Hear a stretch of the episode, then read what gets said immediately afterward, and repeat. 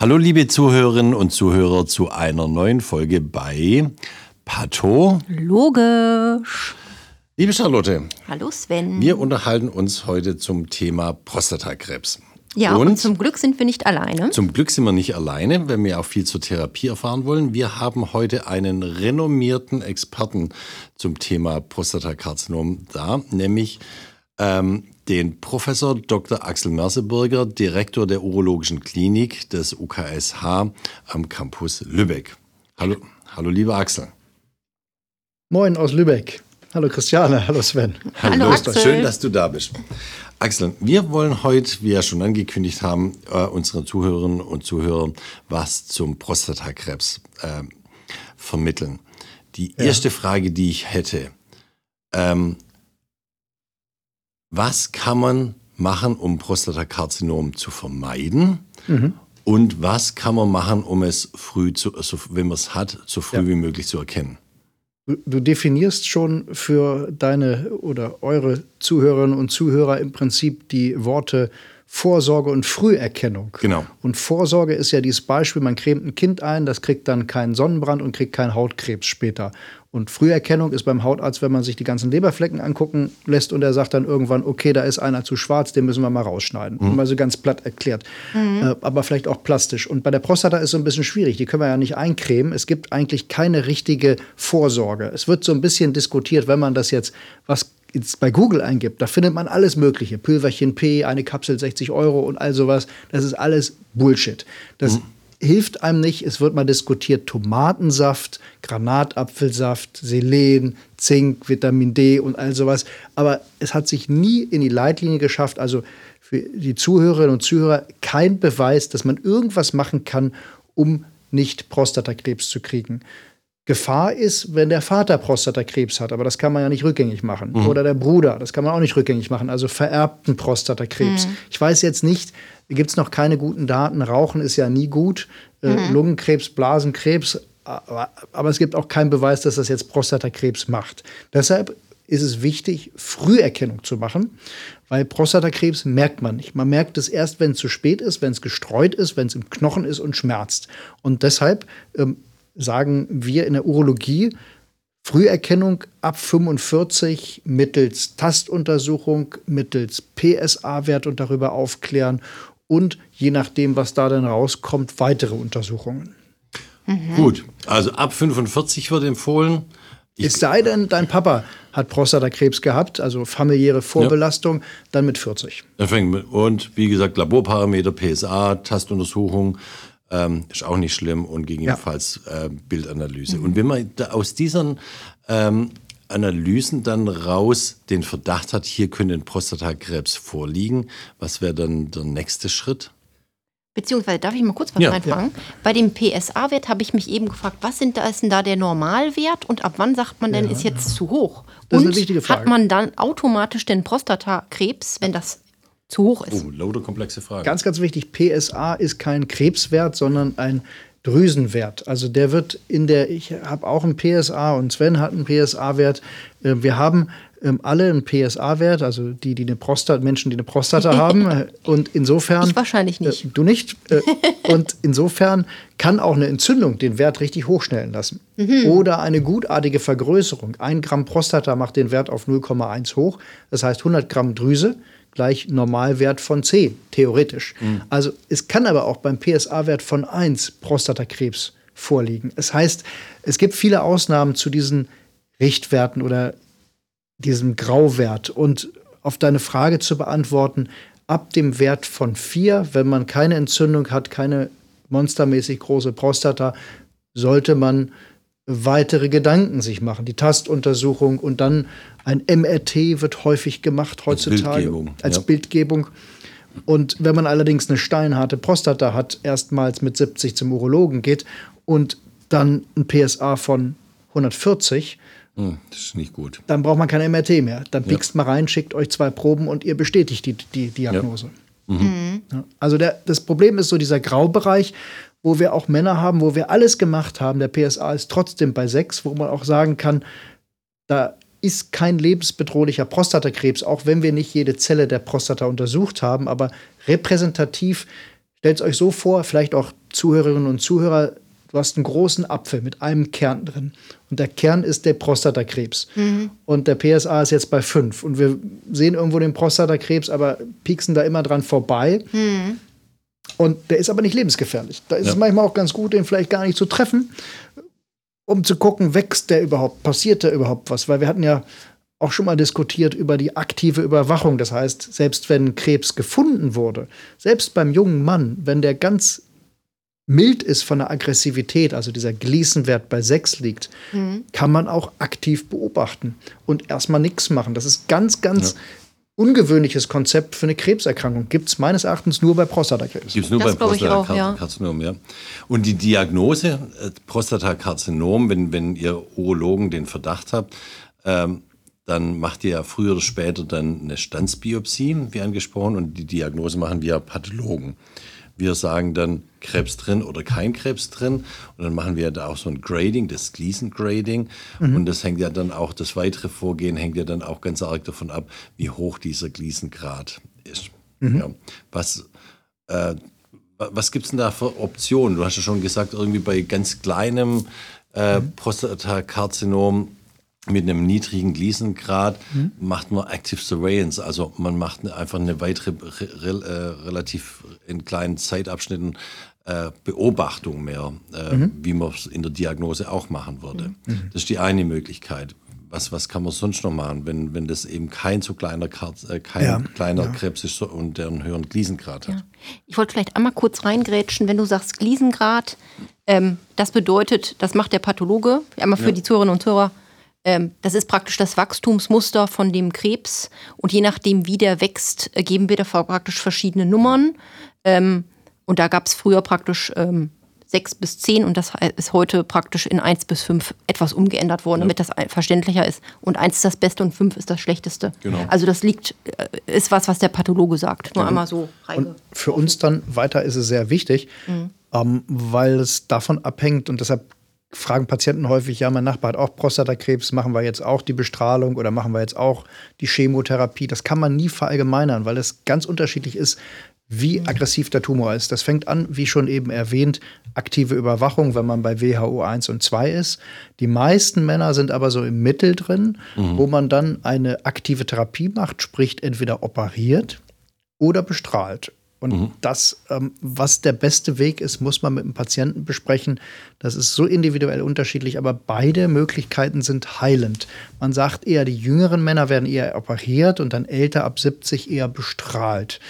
Und dann gibt es noch auf deinen Gleason und WHO-Grad zurückzukommen, diese ganz hohen WHO 5, mhm. Gleason 10, wo wir wissen, dass ein größerer Prozentsatz der Männer schon mit dieser Diagnose gestreut sind. Und da müssen wir noch mal eine Ausbreitungsdiagnostik ähm, bei unseren Kollegen in der Bildgebung anmelden, dass man als Beispiel ein CT macht, Skelettsintigraphie oder so eine PSMA-PET-Bildgebung, um zu sehen, ist das wirklich nur auf die Prostata beschränkt, weil dann oder ist es gestreut weil wenn es gestreut ist, braucht man die Prostata nicht mehr zu operieren, dann wird man mhm. den ganzen Körper behandeln müssen, mit mhm. Beispiel so einer Hormonentzugstherapie. Mhm. Ja. Mhm, mhm. Ähm, ich habe dann aber noch eine Frage. Du hast gesagt, das ist hochindividuell. Wie gesagt, äh, die Ausdehnung des Prostatakarzinoms haben wir besprochen, diesen Gliesengrad, also wie, wie mhm. stark oder wie aggressiv der Tumor wächst.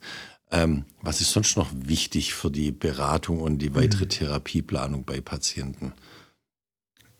Also was auch wichtig ist, das sollte man im Vorfeld in, dem, in der Früherkennung schon besprechen. Die Lebenserwartung mhm. sollte jetzt länger als zehn Jahre sein. Und es ja. kann ja auch sein, dass ein 55-jähriger Patient zuckerkrank ist, gerade einen Schlaganfall gehabt hat und einen Herzinfarkt mit drei ja. Stents. Der hat keine Lebenserwartung, vermutlich mehr von zehn Jahren. So, mhm. so traurig das ist, aber da spielt Prostatakrebs in der medizinischen Situation dieses Patienten wenig eine Rolle. Mhm. Und dann gibt es wiederum den wirklich fitten 80-Jährigen, wo man sagt, okay, der könnte wirklich 95 werden und da machen wir vielleicht doch noch mal. Ja. Äh, generell ist es aber so, zwischen 45 und 70 ist die Früherkennung empfohlen. Und darüber hinaus muss man es wirklich individuell besprechen. Was sind Komorbiditäten? Wie fit, gesund ist der Mann? Und äh, dann kommt es auf die Prostatagröße drauf an. Und äh, ich sage immer, lieber frühzeitig zum Urologen. Da seid ihr äh, Frauen, Christian, ich gucke mhm. dich jetzt an, ja, besser und nicht solche Vorsorgemuffel wie Sven, wir Männer, ja. äh, die äh, das erste Mal dann mit 75 von der Frau zum Urologen geschickt werden, wo es eigentlich schon zu spät ist. Ja. Das mag man dann nicht sagen, aber ist so. Ne? Das, das wollte ich dich eben eh fragen, von, von wegen Früherkennung. Was würdest du schätzen, wie viel Prozent der Patienten bei euch mit Prostatakrebs waren vorher sozusagen regelmäßig immer mal äh, los bei der Vorsorge und wie viele sozusagen nie und haben jetzt? Ja, das ist. Kann man das so ähm, sagen? Das ist schwer zu sagen, weil die, die ihn jetzt haben, die haben, also die merken es dann ja nur über die Streuung. Mhm.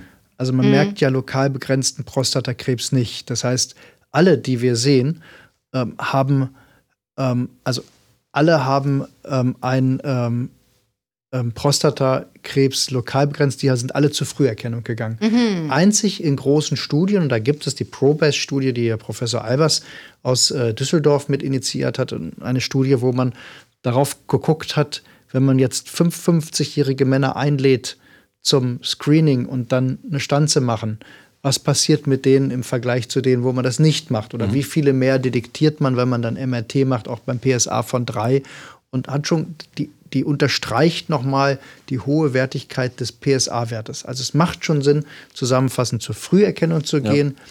Lieber früh, damit man den Urologen, so wie ihr zur Gynäkologin, Gynäkologen mhm. geht, dass man da sich urologisch vorstellt und später dann, dass man sich kennt, wenn man dann älter wird, dann gibt es ja nicht nur Prostatakrebs, sagen wir mal so, es kriegt ja nicht jeder Prostatakrebs, aber jeder zweite Mann kriegt dann irgendwann eine große Prostata und damit dann auch Probleme, dieses Stottern beim Wasserlassen, Harnstrahlabschwächung bis hin zum Harnfall. Und das da, ist dann die gutartige ja, gutartige Prostata. Und das hat jeder zweite Mann? Ganz, ja, jeder zweite Mann. Das ist ja richtig viel, das wusste ich gar nicht, Ab dass das so viele Alter. sind. Und jeder fünfte muss operiert werden. Ach. Laut. Ja. Also insofern macht schon Sinn, ab einem bestimmten Alter sich urologisch untersuchen zu lassen. Mhm. Zurück zum Prostatakarzinom. Ja.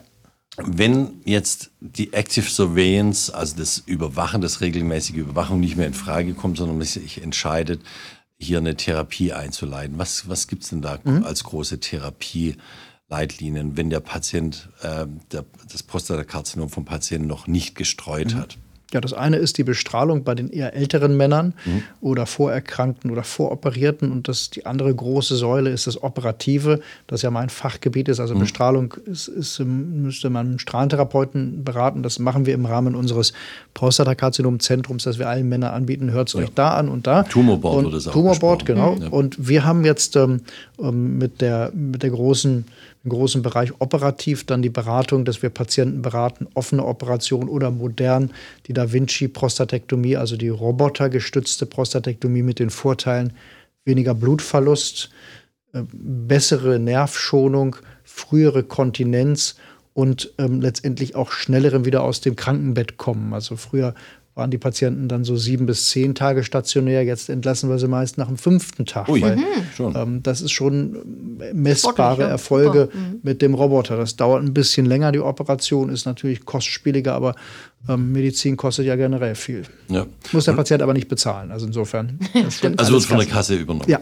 Wunderbar. Und was sind denn von der Operation jetzt äh, offen chirurgisch oder mit dem Roboter die, die großen Gefahren? Nämlich jede Operation mhm.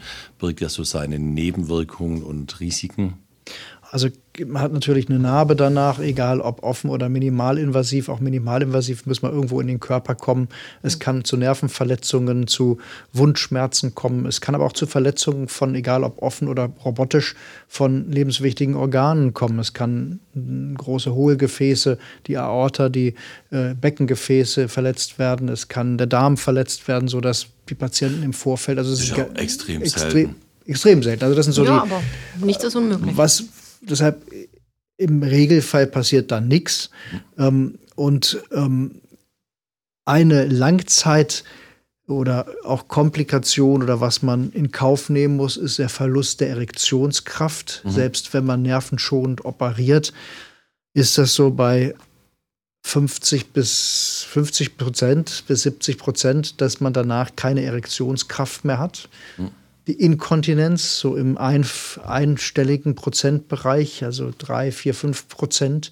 Auch so, dass man zwei, drei, vier Vorlagen mhm. tragen muss danach. Und darüber ist es wichtig, die Männer aufzuklären. Ja. Solche Nebenwirkungen können auch bei der Bestrahlung entstehen. Es dauert halt ein bisschen länger, weil die Bestrahlung halt acht Wochen dauert und dann erst die volle Wirkung entfaltet. Ja. Wohingegen wir mit der Operation ja mit so einem Schnitt das genau, von zwei Stunden in zwei Stunden erledigt die haben. Die Therapie fertig ist. Mhm. Und jetzt noch ein paar Worte zu, wenn, wenn das Karzinom schon gestreut hat. Ähm, ist ja auch nicht unbedingt gleich ein Todesurteil. Da gibt es ja auch mittlerweile von urologisch auch ganz viele Ansatzmöglichkeiten. Ja, Jeder ja. denkt sofort irgendwie an eine Chemotherapie, Haarausfall, mhm. Übelkeit und sonstiges. Aber da gibt es doch mittlerweile auch sicherlich ähm, bessere Therapieansätze. Was, was läuft denn da? Vollkommen richtig. Und ich sage mal so, nochmal von vorne angefangen, die Männer, die wir in der Früherkennung detektieren mit einem lokal begrenzten Tumor, die sterben zu 99,5 Prozent nicht am Prostatakrebs. Ja. Mhm. Sondern am Herzinfarkt. Sondern am Herzinfarkt oder irgendwas. Die haben zwar Sorge, dass der Krebs wiederkommt, aber mhm. die Sorge sollte Autounfall, Herzinfarkt, Schlaganfall sein. Mhm. Und, ja. Spannend. Und das ist, äh, weil wir frühzeitig entdeckt, behandelt. Weil wir wissen, dass selbst wenn es wiederkommt und wenn es dann in Knochen und Lymphknoten steckt, wir immer noch heutzutage mit den neuen Errungenschaften in der medikamentösen Therapie, Hormonentzugstherapie, Chemotherapie, Schlüssel-Schloss, die PARP-Inhibitoren, dass wir damit mittlerweile nochmal von dem Zeitpunkt an ein mittleres Überleben von fünf bis zehn, 15 Jahren haben. Also das, wenn man sich überlegt, diese Erkrankung entsteht meist so mit 70, 75, ja. dann rechnet man zehn Jahre drauf, ist man 85 das ist schon ein ganz gutes Alter. Ne? Ja, das ist schon deutlich, Krebs, deutlich ne? über der durchschnittlichen Lebenserwartung ja, ja. mittlerweile. Ja. Also da können wir über Jahre lang stabilisieren mit zum Teil sehr, sehr guter Lebensqualität. Und das heißt nicht Chemotherapie, das ist eine Hormonentzugstherapie, eine Kombinationstherapie, die in vielen Fällen gut vertragen wird. Mhm. Ja, wunderbar. Ja, toll. Toll, was es so für Fortschritte gibt, ne? muss man sagen. Ja. Mhm.